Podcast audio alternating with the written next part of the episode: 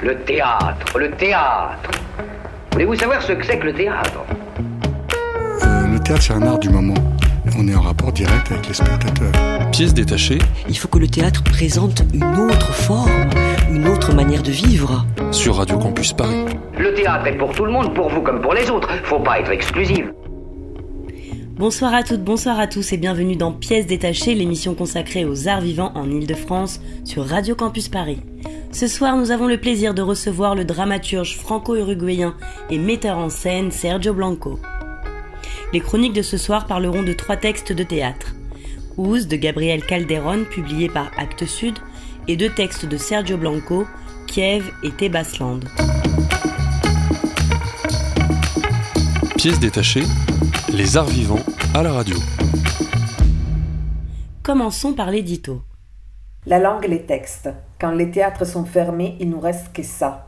Pour cette première émission confinée, j'ai voulu éviter toute captation, que je fuis comme la peste depuis les premiers confinements. J'ai envie du théâtre dans une salle noire, avec un voisin en train de respirer sur mon cou, avec des copains, avec un bar ouvert après la pièce pour discuter. J'ai envie d'une pièce qui dure une journée. J'ai envie des chapiteaux, des terrains vagues, des lieux avec des comédiens en chair et en os. Je me sens comme une alcoolique, sans son pinard quotidien. J'ai envie de retrouver le théâtre comme lieu de collectif où nous sommes tous pris au piège. Toutes et tous en train de plonger dans la même image, de la même histoire, sans pouvoir y échapper. Dans cette émission des pièces détachées, nous parlerons des langues, autofiction et mythologie. Nous parlerons de théâtre entre la France et l'Uruguay. Nous parlerons en particulier du théâtre de Sergio Blanco. Quand j'ai découvert son théâtre, j'ai eu la sensation de me retrouver face à une matière inconnue et précieuse que j'ai eu envie de partager avec vous ce soir. Nous parlerons donc de son travail actuel, mais aussi de son travail passé grâce à une chronique sur une de ses anciennes pièces, Kiev, mais nous chroniquerons aussi sa première vraie autofiction, Tebasland, qui reste une des pièces de Sergio Blanco les plus jouées dans le monde entier. Merci Sergio Blanco d'être avec nous ce soir. Ben, merci à vous. Alors, on commence j'aimerais bien commencer cette interview et vous poser une question sur comment vous êtes arrivé à l'écriture dramaturgique. Alors, euh, je suis arrivé euh, par l'exil par l'exil. Je suis né à Montevideo, en Uruguay, donc ma langue maternelle euh, est l'espagnol. Et à l'âge de 19 ans, je, suis venu vivre en France. J'ai gagné un prix à Montevideo avec une bourse d'études et je suis venu euh, m'installer à Paris. Et donc, je commençais à faire mes études ici. J'ai travaillé beaucoup auprès de la comédie française, euh, où j'ai fait plusieurs stages. Et un jour, j'ai décidé de, rester vivre à Paris. Et je pense que c'est le fait de, m'éloigner de ma langue maternelle, qui était l'espagnol. Parce qu'ici, j'étais censé, j'étais même obligé de parler en français.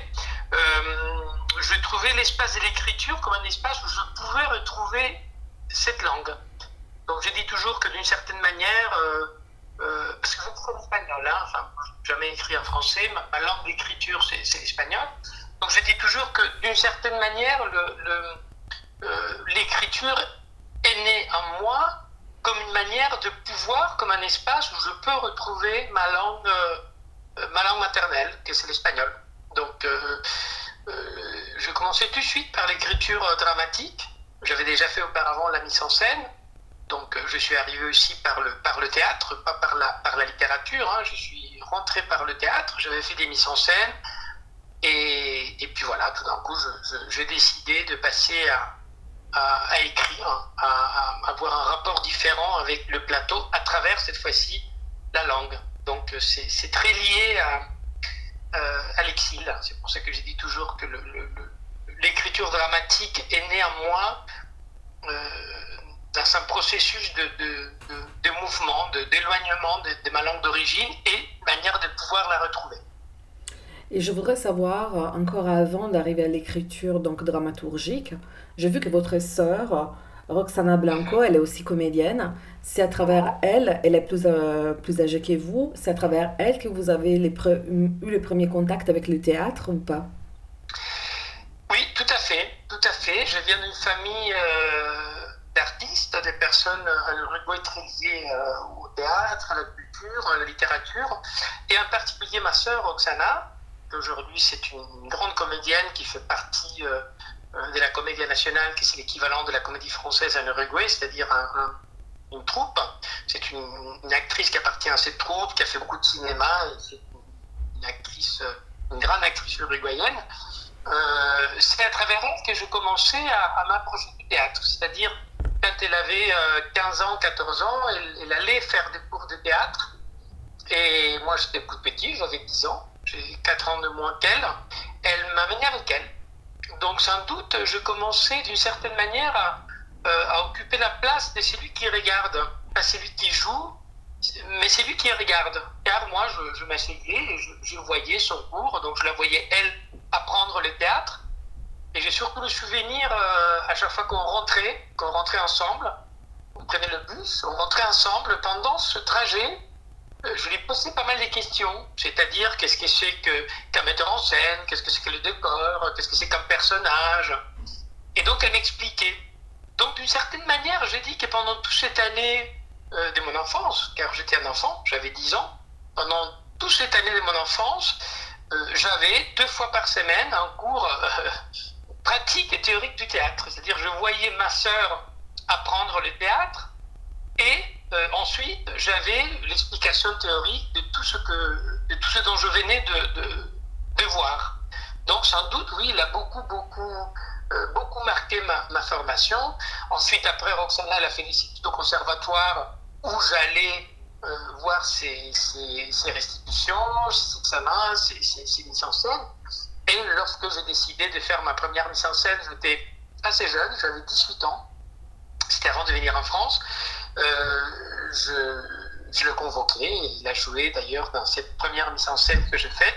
Et ensuite, après, à chaque fois que je fais une mise en scène à Uruguay, Roxana, très souvent, a fait partie de, de, de. Et jusqu'aujourd'hui, où j'ai écrit une pièce, euh, déjà adulte, j'ai écrit une pièce, une autofiction qui s'appelle Oshti, et qui est d'ailleurs, on joue ensemble sur, sur le plateau, elle, elle et moi. Et dans votre texte, quand tout passera sur ma tombe, sur ma tombe vous écrivez les procédés d'écriture ont beaucoup à voir avec ce qu'une pièce raconte. Pourrez-vous nous parler des procédés d'écriture que vous avez utilisés quand vous avez commencé à écrire pour des théâtres? Oui, bon, c'est-à-dire pour chaque pièce, j'ai toujours essayé de, de, trouver un processus d'écriture euh, différent. C'est-à-dire pour moi, l'écriture, c'est pas seulement le moment on s'assoit ou on écrit sur le papier, euh, c'est-à-dire c'est plutôt un processus de travail. Donc c'est vrai que je à chaque fois je me disais, bon, quel, quel processus je vais déclencher pour l'écriture de ces textes? Alors il y a des pièces, j'ai un texte par exemple qui s'appelle Diptycho, où j'ai décidé de, de, euh, d'utiliser l'ensemble clavier, c'est-à-dire d'écrire avec non seulement toutes les lettres, tous les chiffres qui apparaissent dans le clavier, mais avec toutes les fonctions, il y a une autre pièce comme Kiev, qui est une réécriture euh, de la Cerisée de Tchekhov, mm-hmm. où j'ai décidé de, de, de, de, reprendre toute la ponctuation, les signes de ponctuation de Tchekhov en russe, et dans les espaces livres, écrire la pièce. Bon, quand on passe sur une tombe, c'est une pièce que j'ai décidé d'écrire à la main. C'est une pièce euh, où je me suis exercé dans la calligraphie, et, et elle est écrite avec du sang, du sang d'un taureau euh, d'Espagne que je fais venir en poudre à Paris. Et donc, euh, j'ai passé deux mois à diluer ces sangs en poudre et, à la liquidifier, puisqu'on peut dire le mot en français, et, à écrire à la main. Donc, ce processus euh, d'écriture, j'essaie de trouver une manière où je m'engage de manière différente dans l'acte d'écrire. Pour que l'écriture ne soit pas seulement le fait de tracer sur un software ou sur un papier des mots. Donc, c'est dans ce sens que moi j'aime bien euh, à chaque fois, j'ai un autre texte, Cassandra, c'est un monologue que je l'ai écrit euh, à Athènes, une journée, en marchant sur une carte, sur la carte d'Athènes. C'est-à-dire, écrivé euh, à l'intersection de rues des mots, euh, différents mots qui me venaient à l'esprit à ces moments-là. Et ensuite, le soir, quand je suis rentré à l'hôtel, j'ai déplié la carte et j'avais presque toute une pièce écrite sur la carte. C'est-à-dire, l'idée, c'est des de trouver un peu à l'estyle Oulipo une manière d'écrire qui soit ludique et que, que, qui engage le corps d'une manière différente. Voilà, c'est un peu ça.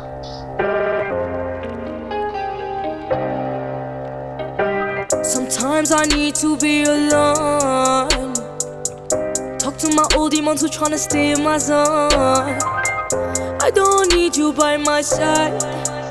I wanna follow my vibe. Sometimes I need to be alone. Yeah. Talk to my old demons who tryna stay in my zone. I don't need you by my side. I wanna follow my vibe. I wanna help you for real. I wanna save you for real. I wanna heal you for real. But I can't. I wanna help you for real. I wanna save you for real. I wanna heal you for real. But I can't. Mama, please tell me the truth. Tell me the real story. Tell me the real one. Tell me your best. Tell me.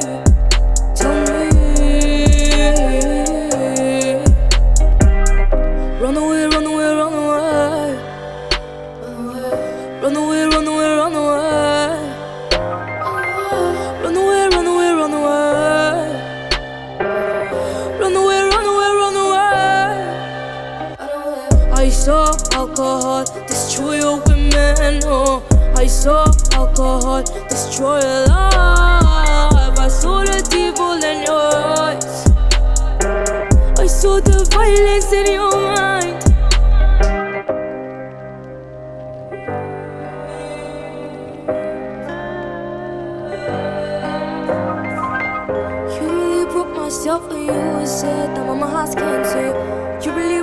Myself when you said that mama is sick.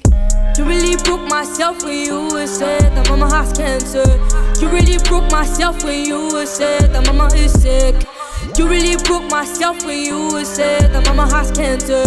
You really broke myself when you said that mama is sick. You really broke myself when you said that mama has cancer. You really broke myself when you said that mama is sick. You really broke myself when you said that mama has cancer. You really broke myself when you said that mama is sick. Premier morceau de la soirée, Tell Me de l'artiste Enae. Nous sommes toujours en compagnie du dramaturge et metteur en scène Sergio Blanco. Et toujours par rapport à l'écriture, je voudrais savoir, quand vous écrivez vos textes, vous pensez à vos comédiens? Parce que euh, je trouvais que souvent, au début de vos textes, il y a une introduction dédiée à vos interprètes. Mhm. Est-ce que chaque fois que vous écrivez, vous avez une tête déjà des comédiens spécifiques particuliers ou pas? Alors non, pas toujours, pas toujours. C'est-à-dire, d'abord j'écris le texte, euh, qui est toujours une démarche littéraire, solitaire, euh, qui se fait dans mon bureau ou, ou dans les espaces où j'écris ou je travaille tout seul. Mhm. Bon. Ensuite, après, je convoque une équipe euh, et une fois que je commence à faire la mise en scène de ce texte, ce texte il commence à changer. C'est-à-dire, je laisse que le plateau euh, corrige le texte. C'est c'est pas le plateau qui l'écrit le texte, mais c'est le plateau qui le corrige, qui va le redresser, qui va l'améliorer, qui va euh, apporter toute une partie dramaturgique qui, qui n'est n'est pas dans la solitude, mais qui naît dans ce travail de la rencontre entre les comédiens et le texte. Et donc très souvent, je, je réécris la pièce pendant que je fais la mise en scène, euh, je mets dans les jeux les comédiens qui sont en train de euh, faire le texte. Ce qui fait que très souvent, comme dans les Braves de Düsseldorf, euh, ça commence avec une captio, captatio où c'est les noms des acteurs, des comédiens, des comédiennes qui jouaient dans la pièce, qui jouent dans la pièce, qui portent le nom de personnage.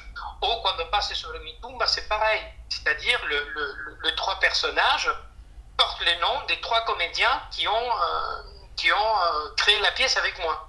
C'est-à-dire que je c'est pas que pendant que j'écris la pièce, je pense à eux, c'est pendant que je monte la pièce avec eux que je laisse que leur vécu, leur histoire rentre dans le texte. Et donc je nourris beaucoup euh, mes textes avec leur expérience. Je, je, je, quand je travaille avec mes équipes, euh, très souvent, je commence déjà au moins pendant une heure, on, on parle beaucoup, on discute, et je piège beaucoup les, comédiens. J'ai- j'ai- J'aime beaucoup une expression, je le vampirise beaucoup, c'est-à-dire j'essaie de voir des choses de leur vie qui peuvent nourrir ce personnage que j'ai écrit auparavant. Donc finalement, mes textes, euh, ça leur donne un certain volume, un certain vécu que, je prends de, leur vie. Je vole beaucoup, je vole beaucoup de leur, de leur vie. Je trouve que c'est très intéressant ça.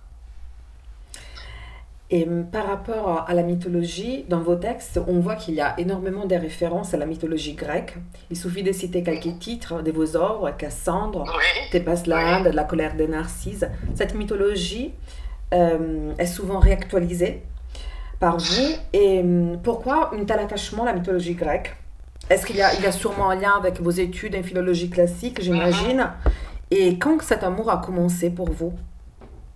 Ah bah ça commence bien avant, hein. ça commence avec, euh, avec ma mère, euh, qui est une, une euh, vivant en Uruguay, et qui depuis tout petit m'a mis en face de la mythologie. C'est-à-dire, en étant tout petit, évidemment, on me racontait les histoires des euh, les, contes pour enfants, les folklores européens et aussi sud-américains. Mais euh, en étant petit, j'entendais la mythologie. Ma mère me raconte beaucoup la mythologie. Donc, si vous voulez, mon, rapport à la mythologie, c'est quelque chose de très, très, très archaïque, de très ancien, des qui est très très enfoui dans un passé. enfin, ma mère me dit hein, que, qu'elle me racontait la mythologie même avant que je naisse. C'est-à-dire même avant de naître, ma mère qu'elle me racontait, oh, peut-être que même l'anecdote, elle a quelque chose de, mythique ou de mythologie. Bon, toujours est-il qu'en étant petit, j'ai toujours été confronté à cette mythologie. Ensuite, sans doute, ma formation philologique, euh, m'a confronté d'une autre manière, de manière plus adulte aussi à la, mythologie, mais plutôt à, une analyse de la mythologie. Je la connaissais déjà, je pourrais dire que les études philologiques m'ont plutôt euh, approché une étude plus euh, symbolique, linguistique, philologique, voire psychanalytique hein, de, la, de la mythologie. Et, ensuite, après, il y a une troisième approche, c'est de me dire, bah, bah, je vais travailler avec toute cette mythologie pour, d'une certaine manière, la réécrire, comme, comme, vous venez de dire, mais pour établir des liens avec la mythologie. Je trouve que la mythologie, quand même, c'est, c'est des récits très très courts euh, qui, à l'intérieur, hum, contiennent l'ADN de l'expérience humaine. C'est ça qui, m'impressionne dans la mythologie. En étant tout court, c'est un récit où, on peut se retrouver, où nous nous retrouvons. Et d'une certaine manière, l'être humain, d'après mon, mon expérience, la vie, c'est en permanence reproduire, un peu comme dit Lévi-Strauss, tous ces archétypes, archétypes euh, mythologiques. Donc, d'une certaine manière, nous, reproduisons des mythes en permanence. Donc, euh, en effet, oui, je suis très, très, très attiré par euh, par la mythologie, par les récits mythologiques, par des pièces antiques qui se sont écrites à partir des mythes. oui, oui, j'aime beaucoup et je, très suivant, soit la colère de Narcisse, soit Cassandra. les mythes, ils vont toujours d'une manière ou d'une autre apparaître. Oui, je trouve très intéressant la façon dont effectivement vous les, vous les utilisez. Par exemple, c'est très évident dans la colère des narcisses, mais dans les brames de Düsseldorf, je trouve que la, les mythes d'Actéon, c'est un peu comme une toile de fond. Tout à fait. Et c'est ah voilà donc cette maison de production de films porno qui s'appelle Actéon, je trouve ça ouais, hyper. Oui, euh, parce que je, en fait, les mythes, ils nous expliquent toujours quelque chose. Et le mythe d'Actéon, par exemple, ça explique le désir profond euh, de voir euh, la nudité, de voir à nu ce qu'on ne peut pas voir à nu, c'est-à-dire l'obscène. Ce qui doit être en dehors de la scène, de la scène euh, dans l'essence du champ visuel, ne peut pas être vu. Et malgré tout cela, Actéon va et regarde. Donc c'est un peu un regard, d'un certain sens, pornographique. Je veux voir ce dont je suis banni, ce que je ne peux pas voir.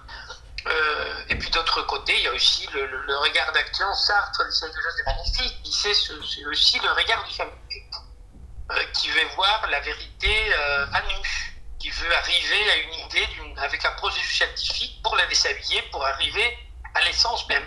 Donc oui, en effet, les drames de Düsseldorf, euh, ça, en toile de fond, il y a cette mythe d'Action qui est un mythe quand même euh, fascinant et que, encore une fois, tous les mythes parlent de nous, nous racontent, nous sommes racontés par des mythes. Moi, je dis toujours que nous sommes, euh, malgré nous, nous, nous, reproduisons tous les trames, les mille trames des mythes. Est-ce qu'il y a un mythe sur lequel vous aimeriez particulièrement travailler que vous n'avez pas encore, euh, dont vous n'avez pas encore parlé dans vos pièces? Ah, il y a plein, plein de mythes. Il y a plein. Il y a, il y a hum, non, il n'y a pas un en particulier sur lequel je, je, voudrais travailler ou auquel je pense, mais vous savez, tous les mythes exercent sur moi une, grande fascination. Hein. Enfin, n'importe quel mythe. J'ai un rapport au mythe. Vous voyez très bien, c'est quelque chose qui me renvoie à quelque chose de très, presque de prénatal, même avant d'avoir avoir né ou d'être né, j'entendais déjà ces récits mythiques. Donc n'importe quel mythe euh, me fascine toujours. Bon, après, peut-être qu'il y a des mythes qui sont plus forts dans notre culture, mais et dans n'importe mythologie. Hein, je suis fasciné aussi par les mythologies euh, orientales ou, par les mythologies africaines. Et ce qui est extraordinaire, c'est que qu'il soit un mythe euh, africain ou un mythe japonais, on trouve plein des, rapports avec euh, nos mythes euh, gréco-latins. C'est-à-dire, il y a des. c'est pour ça que dans le mythe, il y a quelque chose d'universel qui est quand même assez troublant. Donc, n'importe quel mythe va toujours m'attirer. C'est cette notion du récit aussi. Hein, le mythe, c'est quelque chose que malgré le, le tragique ou la détresse qu'on peut trouver dans un mythe, il y a toujours un récit. Les, les récits, c'est toujours une manière de nous rassurer. Hein. Le récit, c'est, ça rassure toujours. C'est un contenant. Maybe she came, maybe she's gone. Maybe she get out of way. Maybe she's home. Maybe she came, maybe she's gone. Maybe she get out of way. Maybe she's home. Maybe she calling on you. Maybe she chilling on you. Maybe she dancing on you. Maybe she waiting for you. Maybe she calling on you. Maybe she cheating on you. Maybe she dancing on you. Yeah, yeah, yeah. Feeling myself like, whoa. Feeling myself like, whoa. Yeah, yeah. Open your eyes, bro.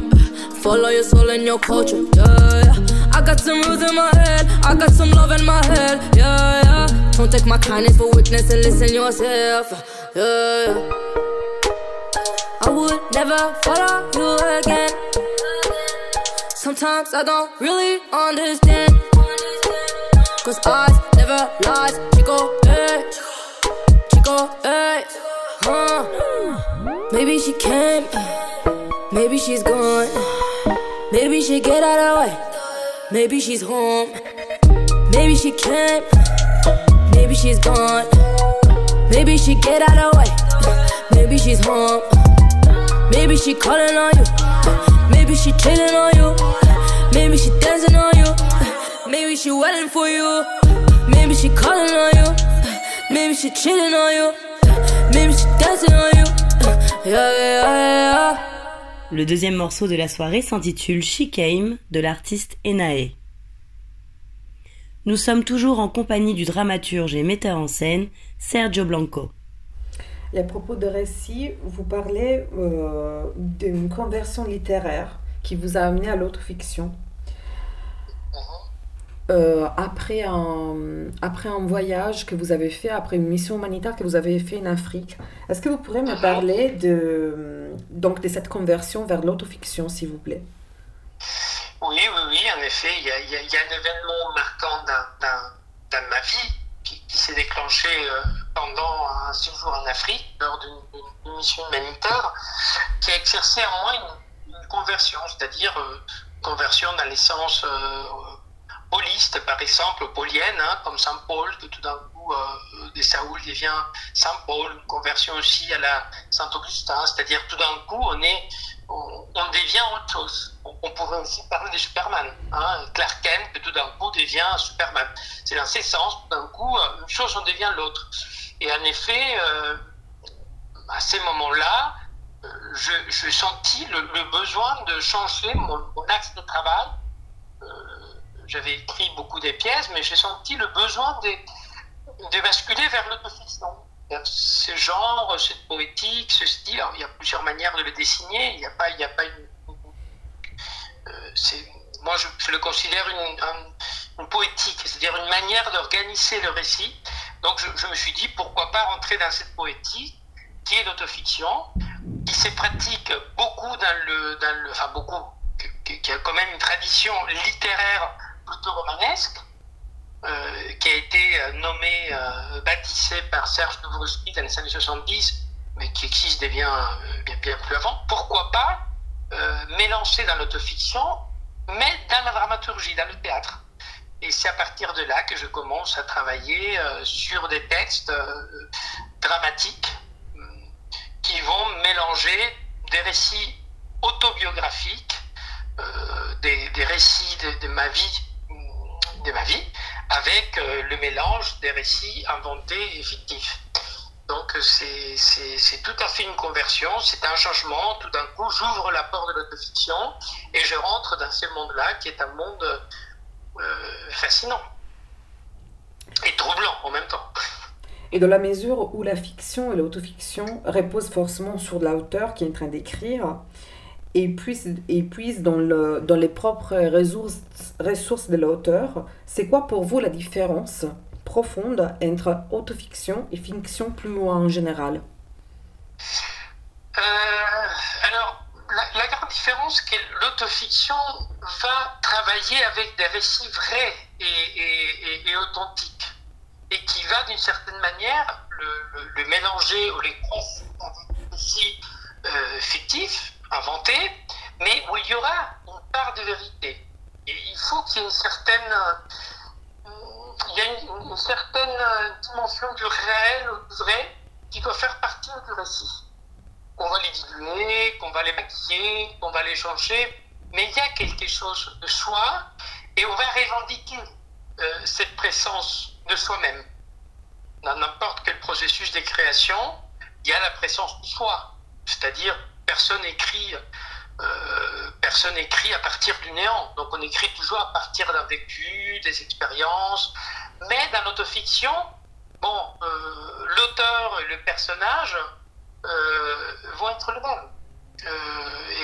Et, on va revendiquer cette, cette, cette racine dans la biographie ou l'autobiographie de la personne qui écrit.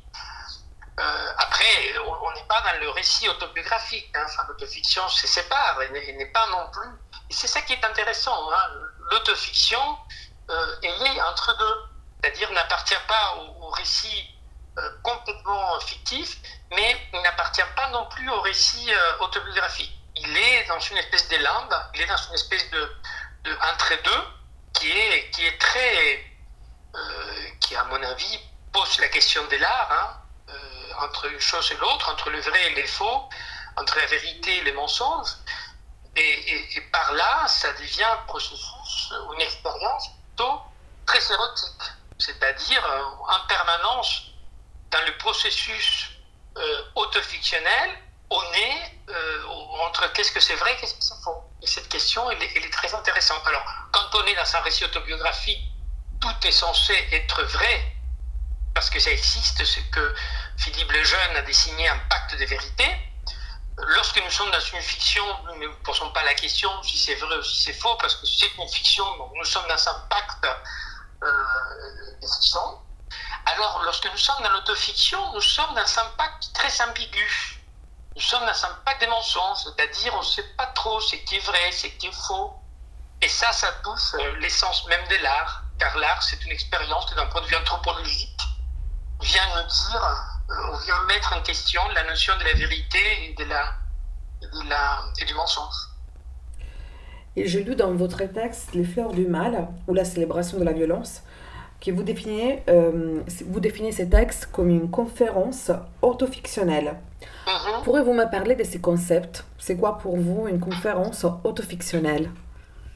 Alors, c'est vrai que pendant très longtemps, je, je, je, fais des conférences, je passe une grande partie de ma vie à faire des conférences dans le sens académique du terme. Mhm. Euh, et un jour, je me suis dit, bah, pourquoi pas De la même manière que je me suis dit, tiens, on va faire entrer au théâtre, dans l'écriture d'une pièce, cette notion de l'autofiction, c'est-à-dire de mélanger le vrai et le faux. Je me dis, pourquoi pas dans, un, dans une conférence où je dois développer à partir d'un thème, développer un discours, pourquoi pas mélanger euh, des, événements, des récits de ma vie privée, de ma, de ma vie personnelle. Euh, c'est qu'on n'est pas censé faire dans une conférence. Hein. Bon, dans une conférence, on est censé euh, développer des idées de la manière la plus neutre possible, d'un point de vue académique, c'est-à-dire d'une manière équilibrée, mesurée, en étant clair, en suivant certains processus d'exposition, en présentant des hypothèses. Je me suis dit, pourquoi pas ces discours-là, doivent rester quand même un discours de conférence, c'est-à-dire un discours académique, pourquoi pas, de temps en temps, l'intercepter avec des récits très très personnels, mais pas où on donne un point de vue, parce que dans n'importe quelle conférence, un conférencier va donner son point de vue. Je me suis dit, je vais aller plus loin. Je vais me dévoiler par rapport à ces sujets dont je vais parler. Je vais m'utiliser moi-même comme mon histoire, mon corps, mon vécu, comme un champ d'expérimentation, d'exposition. Un peu ce que disait Montaigne quand il a écrit dans les essais, moi-même, je serai la matière de mes livres. Je me suis dit, pourquoi pas si je dois faire une conférence sur la violence, travailler sur mon propre vécu en tant que matière de travail de recherche. Et donc, je l'ai fait. Ça m'a plu énormément. C'était euh, pour le Salon du Livre en Argentine, hein, les célèbres Salons du Livre, ça fait trois ans. Et c'était une commande, une conférence sur la violence. Et euh, après, je me suis dit, bah, pourquoi pas euh, essayer encore une fois. Et donc, après, il y a eu l'invitation de la salle Beckett à Barcelone qui commémorait les 30 ans de, son ouverture et les 30 ans de la mort de Samuel Beckett, pourquoi pas faire une conférence sur la mort? Et ça va être aussi une conférence optionnelle. Et maintenant, je me retrouve en train de, préparer la troisième, qui va se jouer à Madrid hein, l'année prochaine, que c'est sur l'amour. Donc ça fait un ensemble de trois conférences autofictionnelles sur la violence, sur la mort, sur l'amour. Voilà. Et à propos de, donc, effectivement de votre actualité, j'ai vu qu'en 2020, vous avez écrit Covid 451, présenté au festival, la première a été présentée au festival grec de Barcelone, et vous Oui. avez défini cette œuvre une alterfiction. Oui. Oui. Donc, euh, c'est quoi pour vous une alterfiction? Alors ça, c'est, ça a été les troisièmes, euh, les troisièmes volets. Hein. D'abord, il y a eu l'autofiction, Mhm. ensuite après les conférences autofictionnelles. Oui. Puis l'interfiction, je pense que ça a été une, euh, séquelle euh, du confinement. C'est-à-dire pendant la période du confinement, une période qui a été, je crois que nous tous, euh, nous savons euh, expérimenter cette notion de la solitude, d'être enfermé, même si on peut être à deux, à trois, il y avait quelque chose de la solitude qui a renforcé le confinement. C'est-à-dire tout d'un coup, les autres, on ne pouvait plus voir les autres, on ne pouvait plus les embrasser, on ne pouvait plus les toucher, pouvait, on, on pouvait pas. Donc, j'ai senti pendant ce, deux mois-là, pendant tout le mois de, mars et surtout sur le mois d'avril, euh, j'ai senti ce besoin des autres, d'aller vers les autres. Je me suis dit, bah, pourquoi pas euh, tout ce que je mets en place à l'heure de faire l'autofiction, euh, pourquoi pas le faire avec une alterfiction, c'est-à-dire travailler avec des, personnes, avec une vraie équipe de personnes, et à partir de leur histoire, commencer à créer un texte en appliquant les mêmes processus de l'autofiction, mais aux autres, c'est-à-dire une alterfiction. Et c'est là que je proposais au Festival grec de Barcelone de faire un projet euh, à partir du Covid. Et donc j'ai convoqué cinq personnes du milieu hospitalier, un médecin, une infirmière, un infirmier, euh, une, femme auxiliaire des, des nettoyages, une femme des ménages, et euh, un, une assistante sociale. Et donc je, je, je, on a fait plusieurs rencontres par Zoom et j'ai choisi une équipe. Et après, avec cette équipe, j'ai travaillé pendant deux mois et le résultat, ça a été l'écriture d'un texte que je joue sur scène avec eux, c'est-à-dire avec le vrai personnel soignant qui monte sur scène. C'est une interfiction parce que à partir de leur histoire, de leur vécu, de leur biographie, je me suis permis euh, créer des fictions, mais tout en gardant des aspects vrais de leur, de leur propre vie. Très bien, c'est très clair. Et donc, euh, au début de notre interview, vous avez parlé donc de votre rapport à la langue, de votre rapport à votre langue maternelle, l'espagnol. Et, euh, mais j'aimerais bien vous poser, vous poser une question par rapport. Donc, vous vivez depuis des années à Paris, mais vous continuez quand même à travailler en Amérique du Sud. Donc, comment arrivez-vous dans votre travail à gérer cette dimension internationale, à être tout le temps entre l'Europe, l'Amérique du Sud Et aussi, donc, Ah. entre ces deux langues? Vous dites que vous écrivez toujours en espagnol. Donc, mais par contre, euh, est-ce que Oui. votre façon d'écrire change euh, Est-ce comment vous vivez cette double, euh, cette double euh, culture? Oui, alors ça, le problème du, du- du bilinguisme, du euh, biculturalisme, c'est vrai que c'est quelque chose dont j'ai beaucoup souffert. hein. Bon, Euh, parce qu'il y a un moment où on se rend compte que finalement, euh, être bilingue, avoir deux langues, finalement, euh, c'est pas avoir des langues. Finalement, on n'a pas des langues. Quand on est bilingue, on- n'a pas des langues. C'est-à-dire, il y a une langue qu'on a perdue, c'est l'espagnol, je ne parle plus, que je parle de temps en temps quand je vais en Uruguay, mais que je ne parle plus. Et une langue, quand on arrête de la parler, bon, on perd une certaine euh, souplesse dans cette, langue. La- les langues, ils vont très vite, ils, ils évoluent énormément. Donc cet espagnol, je ne le parle plus. Je le vois très bien je rencontre mes, neveux, mes nièces. Très souvent, ils se moquent de moi. Ils me disent, tu emploies des mots très vieux. Voilà, parce que j'emploie des mots que ça fait 30 ans, on n'utilise plus. Bon, donc j'ai perdu cette langue d'une certaine manière. Et le français, même si c'est ma langue d'adoption, je l'appelle ma langue paternelle, c'est une langue que même si je fais un grand effort, je ne parlerai jamais comme un francophone. C'est-à-dire, j'aurai toujours un accent. Je vais toujours traîner un accent, et même des jours de fatigue, je vais mal le parler, je peux commettre des erreurs. Donc, au bout d'un moment, on se rend compte, et quand on devient bilingue, on n'a pas de langue. Et la même chose, c'est un peu avec la, nationalité. On perd un peu de nationalité parce qu'on a quitté un pays, on a quitté un mode de pensée, un mode de vie. On vient dans un autre pays, alors on, apprend quand même des choses de ce pays, mais on n'est pas non plus de ce pays. Donc, euh, tout ça, c'est- des choses qui peuvent, euh, qui sont source de, douleurs, de souffrances, d'angoisse, de stress, d'anxiété. Avec le temps, euh, je me suis rendu compte qu'il fallait faire de tout cela un atout. Aujourd'hui, par exemple, quand on me demande euh, vous sentez plutôt franco, plutôt uruguayen, moi je dis que je me sens comme les traits d'union qui se trouvent entre le mot franco-uruguayen, il y a un petit trait d'union au milieu, et je me sens comme ces traits d'union. Et, ça, me, ça, me, ça me libère énormément, me fait cette espèce de traits d'union. C'est-à-dire quelque chose qui, qui unit, qui rassemble, mais qui sépare en même temps deux cultures, deux continents, deux langues. Donc c'est une expérience finalement qui a pu être douloureuse à un certain moment de ma vie, euh, et qu'aujourd'hui c'est plutôt euh, source de plaisir et de, de- de- savoir qu'on est entre deux. Et donc, euh, évidemment, de voyager en permanence, je suis très souvent ici à Madrid, à Buenos Aires, à Montevideo, aussi au Japon, à Tokyo ou, ou à New York, où je travaille beaucoup dans les universités. Mais ces déplacements, d'être tout le temps en mouvement, il y a quelque chose finalement de très, de très agréable. C'est-à-dire de ne de, de, de, pas être euh, enraciné à une culture, à une langue, euh, à un pays ou à une terre. D'être plutôt dans une espèce de mouvement et, et de se sentir finalement euh, alinguistique ou apatride. C'est-à-dire pas avoir une patrie, pas avoir une langue. Finalement, c'est une expérience de, de la liberté aussi. Et j'aimerais bien conclure cette interview, Sergio Blanco, avec une question qui concerne les théâtres uruguayens contemporains. Parce que on n'a pas. Moi, je ne connais pas du tout et je voudrais savoir quel est. Est-ce que vous pouvez nous parler un peu de la situation actuelle de ces théâtres contemporains qu'on ne connaît pas énormément ici en France? Ah, il y a deux choses extraordinaires qui arrivent. Mhm. Euh, d'une, d'une part, d'une part, c'est l'éclatement de ces compartiments en ce qui concerne le théâtre.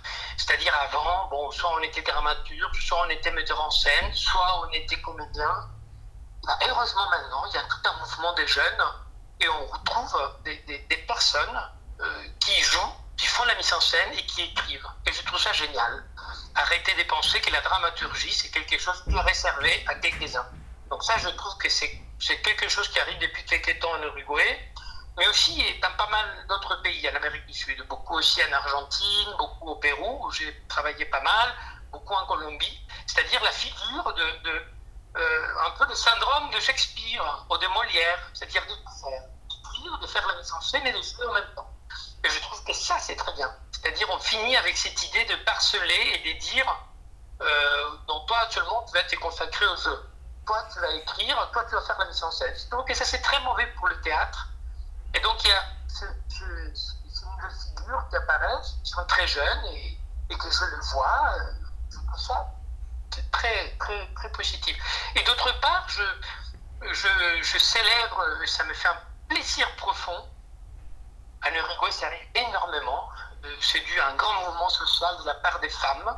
Les femmes qui commencent à prendre le pouvoir au théâtre, c'est-à-dire les femmes qui commencent à écrire, des femmes dramaturges, des femmes qui commencent à faire la mise en scène. Et moi, je trouve ça génial parce qu'il faut arrêter de penser et de raconter le monde à travers notre vision de genre masculine. Donc je trouve que c'est très très bien. Moi, ça me fait un plaisir énorme c'est nouveau. Moi, à chaque fois que je vais à Uruguay, je, je, fais donner un cours d'amateurgie et maintenant je trouve la personne des femmes. Ça, c'est nouveau. Ça n'existe pas. Ça fait 20 ans, 10 ans à Uruguay. Et je trouve que c'est très, très, très important sur le plan symbolique. C'est-à-dire, les femmes doivent aussi prendre la parole et, et, et, moi, en tant qu'homme, j'ai envie d'être raconté et vu par des femmes. Et ça, c'est très important pour moi. C'est très, très important. Hélas, il est temps de vous abandonner. Mille merci à Sergio Blanco d'avoir été avec nous ce soir. Écoutez, c'est moi qui vous remercie. On vous dit à bientôt. À très bientôt.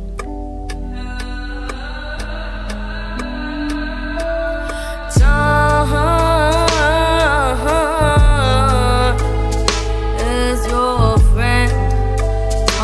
your your. But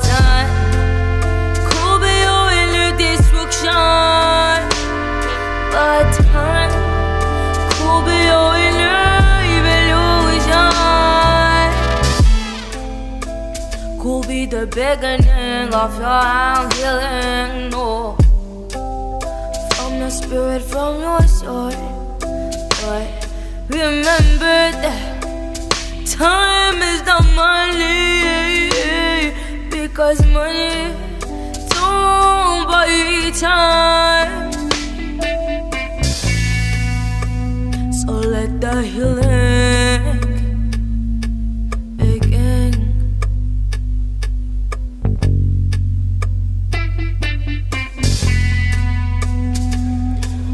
The healing begin.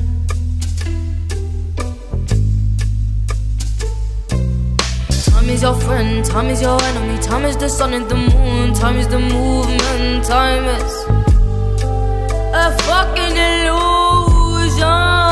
Oh, time is a fucking illusion. Time is a fucking tock, tick tock, tick tock, tick tock. Finally, you'll find your meditation. Finally, you'll find your creation. Finally, you'll find your contemplation. Finally, you'll find your, your truth, your soul, your inner peace.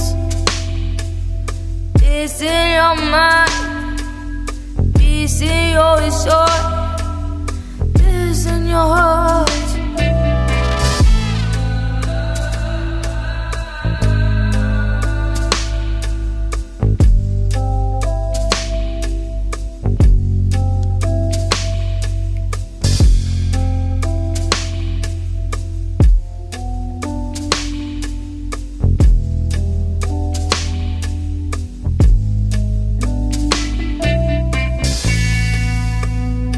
Troisième morceau de la soirée, Time, toujours de l'artiste Enae.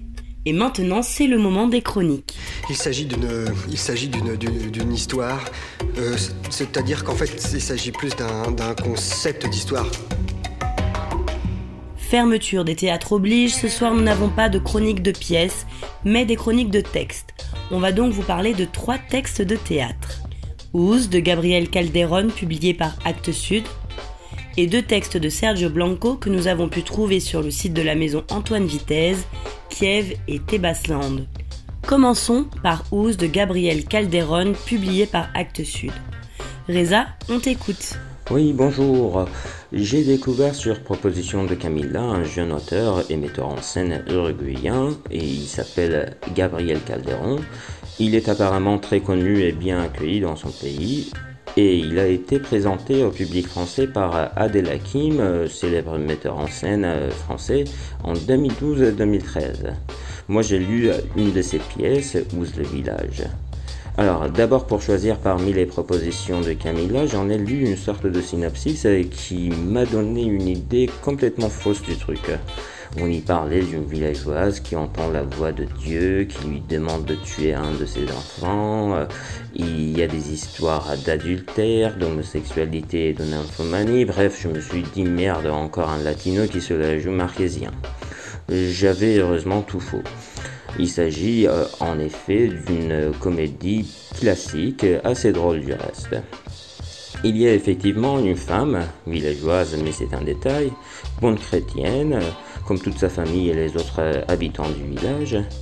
Cette femme s'appelle Grace euh, et elle entend un jour euh, la voix de Dieu qui lui demande de tuer en signe de foi et d'amour un de ses deux enfants, comme il l'avait demandé à Abraham jadis.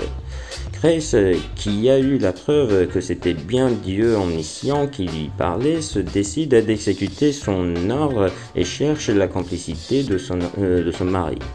Celui-ci prend tout à la rigolade et ne l'aide pas à faire le choix entre les deux enfants. Les deux enfants, un, garçon plein de vie et de projets d'un côté et une fille handicapée mentale, inconsciente et asociale de l'autre. Sur ordre de Dieu, elle le met, le mari, à la porte alors en disant qu'elle aime quelqu'un d'autre et tâche de tuer son fils euh, toute seule. C'est alors que rentrent en jeu euh, deux sœurs voisines, effectivement nymphomanes, qui jubilent à l'idée d'avoir un homme célibataire de plus dans le voisinage, et un prêtre qui est amoureux du fils et de la famille. Le pauvre fils est blessé plusieurs fois par la mère et le père qui soupçonne d'abord le boucher et ensuite sa fille d'être l'objet de la mort de sa femme essaie de leur ressembler et finit par changer de sexe, tout ça pour reconquérir la mort de sa femme. Se crée alors une vraie comédie euh, que j'aurais du mal à caser dans la comédie de mœurs ou la comédie d'intrigue. Et il puise dans toutes les sortes du comique. Chaque caractère a évidemment son aspect comique. Le comique de situation est sans cesse là, surtout autour du mari qui change de sexe, qui cherche la mort de sa femme par tous les moyens et qui jalouse les bouchers. Le comique de mots, c'est surtout chez le fils qui en veut à son père Travelo, comme il dit, et à sa mère meurtrière. Le comique des gestes avec les tentatives gauches et répétées de Grace pour tuer son fils, de même que les mouvements de la fille de Grace et celle du boucher, toutes deux un peu déficientes mentales, ou encore l'allure du fils invalidé par la mère lors des tentatives de meurtre. Et enfin, des répétitions, le plus souvent bien conçues, euh, ce qui est heureux. Mais euh, enfin, n'allez pas croire que c'est un, euh, c'est une pièce hyper intense, que vous allez mourir de rire, hein, mais tout ça reste modéré. C'est assez drôle, euh, ça dépend comment c'est mis en scène, comment c'est joué, mais la pièce lue, c'est assez drôle, pas mal politiquement incorrect, se fout des fanatiques, des curés, pédophiles, mais aussi des homos, des transgenres, des chaudasses, des handicapés, donc euh, c'est pas tout à fait politiquement correct. Je ne savais pas qu'il y avait une captation disponible de cette pièce mise en scène par Calderon et Hakim en 2013. Mais justement, et cette captation euh, est en ligne, vous pouvez la trouver facilement sur euh, YouTube. Si vous n'avez pas envie de lire la pièce publiée chez Axe Sud avec deux autres pièces de Gabriel Calderon, vous pouvez essayer de regarder la captation, mais je vous préviens, le son est assez mauvais. Merci beaucoup Reza pour cette chronique. On poursuit avec Kiev du dramaturge Sergio Blanco que nous avons trouvé sur le site de la maison Antoine Vitesse. Anaïs, nous t'écoutons. La famille. En ces temps de confinement, ceux qui sont éloignés de leur entourage se remplissent de nostalgie à l'approche des fêtes. Mais connaissons-nous vraiment nos proches? Accepter leurs défauts pendant les repas de famille ou les séjours dans la maison familiale, c'est faisable. Mais quelle est la limite s'agissant de crimes ou de secrets trop lourds à enterrer? Des drames peuvent fragiliser certains noyaux durs, mais la méfiance doit-elle s'appliquer à tout le monde? Serge Blanco, dans sa pièce Kiev, nous raconte l'histoire de trois hommes et deux femmes qui se font face, se déchirent, s'enlacent, se droguent, mais toujours ensemble. L'auteur a choisi d'incorporer beaucoup d'indications scéniques et des annotations précises sur l'état mental de chaque personnage. Cette famille, leur maison, les problèmes sont alors facilement identifiés dans ma tête. Je m'autorise même à mettre des visages sur ces personnages fictifs. Le plaisir de pouvoir le faire avec des textes de théâtre, sans vision artistique d'un metteur en scène. Dans la famille Badenweiler, je demande la mère, Irène, une cinquantaine d'années, remplie de culpabilité et de remords vis-à-vis de ses enfants. Je demande la fille, Daphné, 25 ans, de prime abord solide, c'est elle qui supporte la famille. Et je demande le frère, Alden, 23 ans. Depuis tout jeune, il est en fauteuil roulant. Il transporte non pas son corps qu'il abandonne petit à petit, mais bien sa haine et sa morosité. La drogue et l'alcool sont le moteur de cette famille déchirée. Tous s'injectent les uns, les uns des autres des doses et des doses de morphine au point de ne plus distinguer quelle réalité est la bonne. Il reste Edvald, le frère d'Eren, l'oncle de Daphné et Alden. C'est lui qui s'est occupé de la maison familiale pendant les dix années qui ont suivi le drame. L'intrigue, étalée sur trois jours, voit défiler le vendredi, samedi et dimanche au rythme des découvertes concernant le passé des protagonistes. La sympathie fait place au dégoût, pour terminer par une haine profonde pour tous. La maison pourrait à elle seule tenir un rôle. L'objet de toutes les convoitises, même celle du centre commercial, qui désire le, terrain pour y construire une cerisée. Ce chantier nécessite la destruction pure et simple de la maison familiale.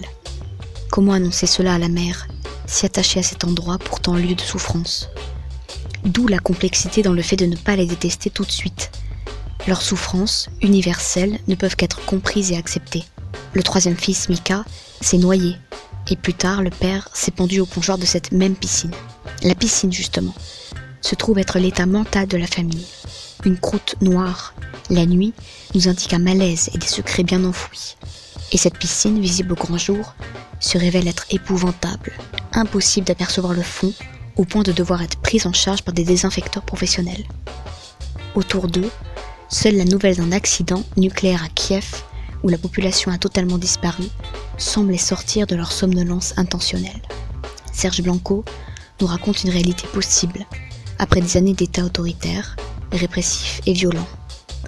Un monde où les maîtres d'école sont obligés de devenir gardiens de prison, faute d'école ouverte. Les mensonges, la manipulation auront eu raison d'un personnage.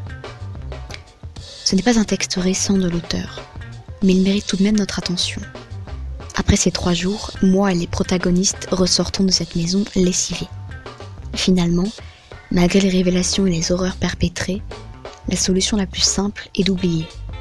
Oublier qu'on était au courant, oublier que notre silence est une participation. Ils veulent tous me protéger et ils ne comprennent pas que c'est de moi qu'ils doivent se protéger. Ce sont les mots d'Eren, la mère. Victime ou bourreau, chacun a sa part de monstruosité en ce monde. Merci beaucoup Anaïs. On termine avec la chronique de Marie sur Tebasland de Sergio Blanco publiée par Actualité Édition. Bonjour, bonsoir à toutes et à tous. Je vous fais aujourd'hui un petit compte-rendu de ma lecture de Tebasland, pièce de Sergio Blanco. Comme l'auteur le raconte lui-même dans la pièce, le titre Tebasland est une référence au mythe d'Oedipe.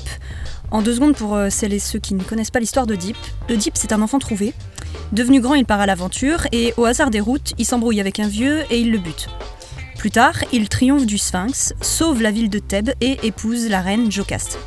Et quelques années plus tard, il apprend qu'en fait, le vieux qui l'a tué sur les routes, bah c'était son père. Et que ce père, c'était l'ancien roi de Thèbes, donc l'ancien époux de Jocaste, donc Jocaste, c'est sa mère. Et là, Oedipe, qui assume difficilement d'avoir tué son père et couché avec sa mère, se crève les yeux et devient la figure iconique du parricide. Et Jocaste de la MILF, mais ça, on en parle moins.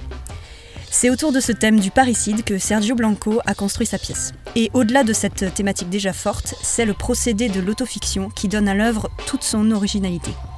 La pièce s'ouvre sur une adresse directe au public.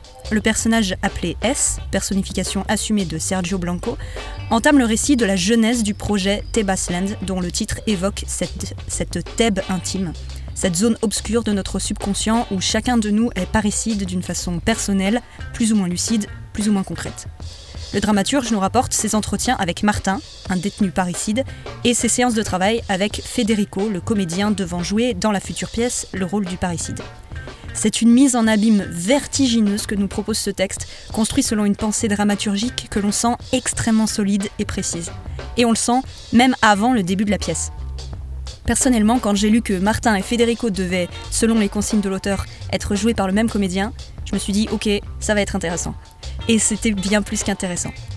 Tout comme l'espace scénique que l'auteur dépeint entouré de grillages pouvant évoquer une cage ou un terrain de basket, la matière textuelle est tenue, cadrée, et évoque tout autant un reportage qu'un journal intime.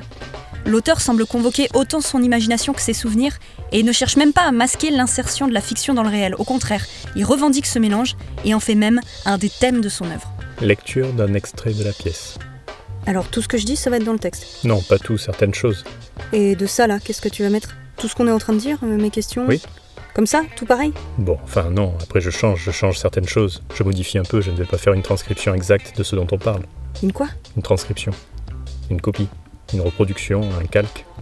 Ce qui est intéressant justement, c'est que je change un peu, que je modifie certaines choses. Ça veut dire que tu vas inventer certaines choses Oui, évidemment. Beaucoup. Et c'est par là qu'il nous tient. Il joue avec la temporalité de l'écriture et de la représentation, et d'une certaine manière, c'est comme si la pièce était toujours à venir.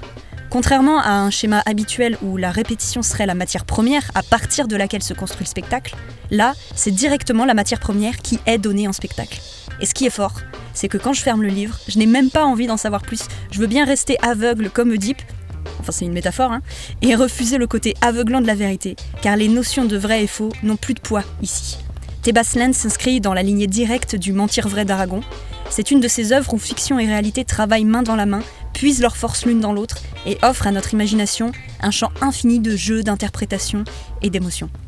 Mais bon, 3 minutes c'est beaucoup trop court pour vous en parler, donc demain vous faites une attestation achat de première nécessité et vous foncez vous procurer Tebasland de Sergio Blanco. Merci Marie pour cette dernière chronique. Ce soir, on vous a également parlé de Ouz de Gabriel Calderon, publié par Actes Sud, et d'un autre texte de Sergio Blanco, Tebasland, publié par Actualité Édition. En invité, nous avons reçu le dramaturge franco-uruguayen et metteur en scène Sergio Blanco.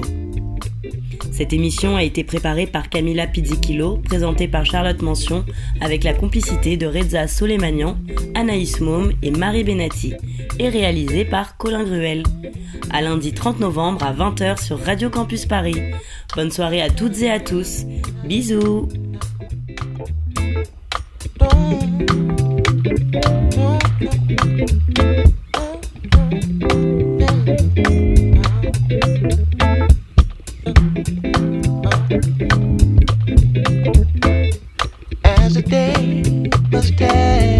sun, and the night must have its moon. Sure as both must rise and fall.